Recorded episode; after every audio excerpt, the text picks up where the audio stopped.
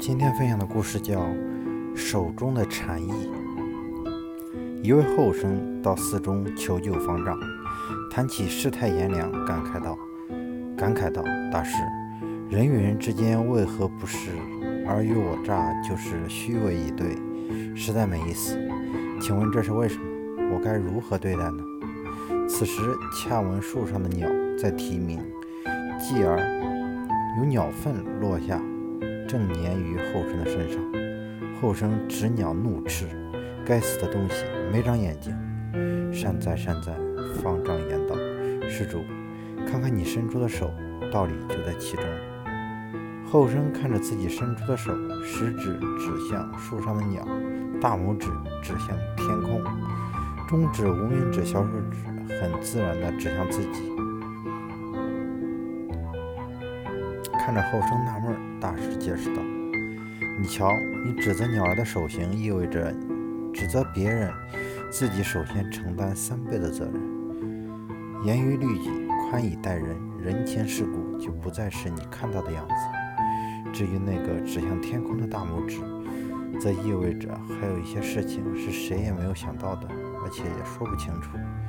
于是只好由上天来裁决。”方丈望着树上啼鸣的鸟儿。接着说，鸟儿是无辜的，因为树树木本来就是飞禽栖息之处，有鸟粪落下是很自然的事。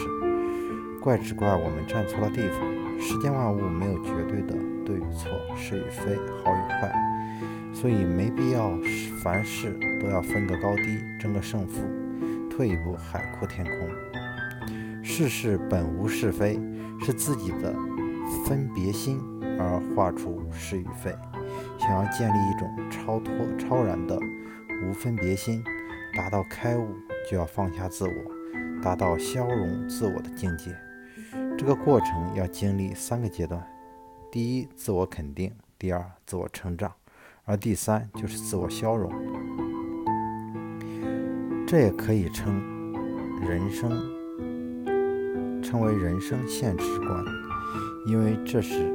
以最根本的现实为基础的修行，同样，我们也要经过经历三个过程：第一，放下自我的固有判断，以空杯的心态去学习，慢慢成长，最后达到自我肯定；第二，做到了自我肯定的基础上，我们就要去自我成长，不断提升自我的能力；第三，提升自我能力的基础上，我们就要把学到的知识。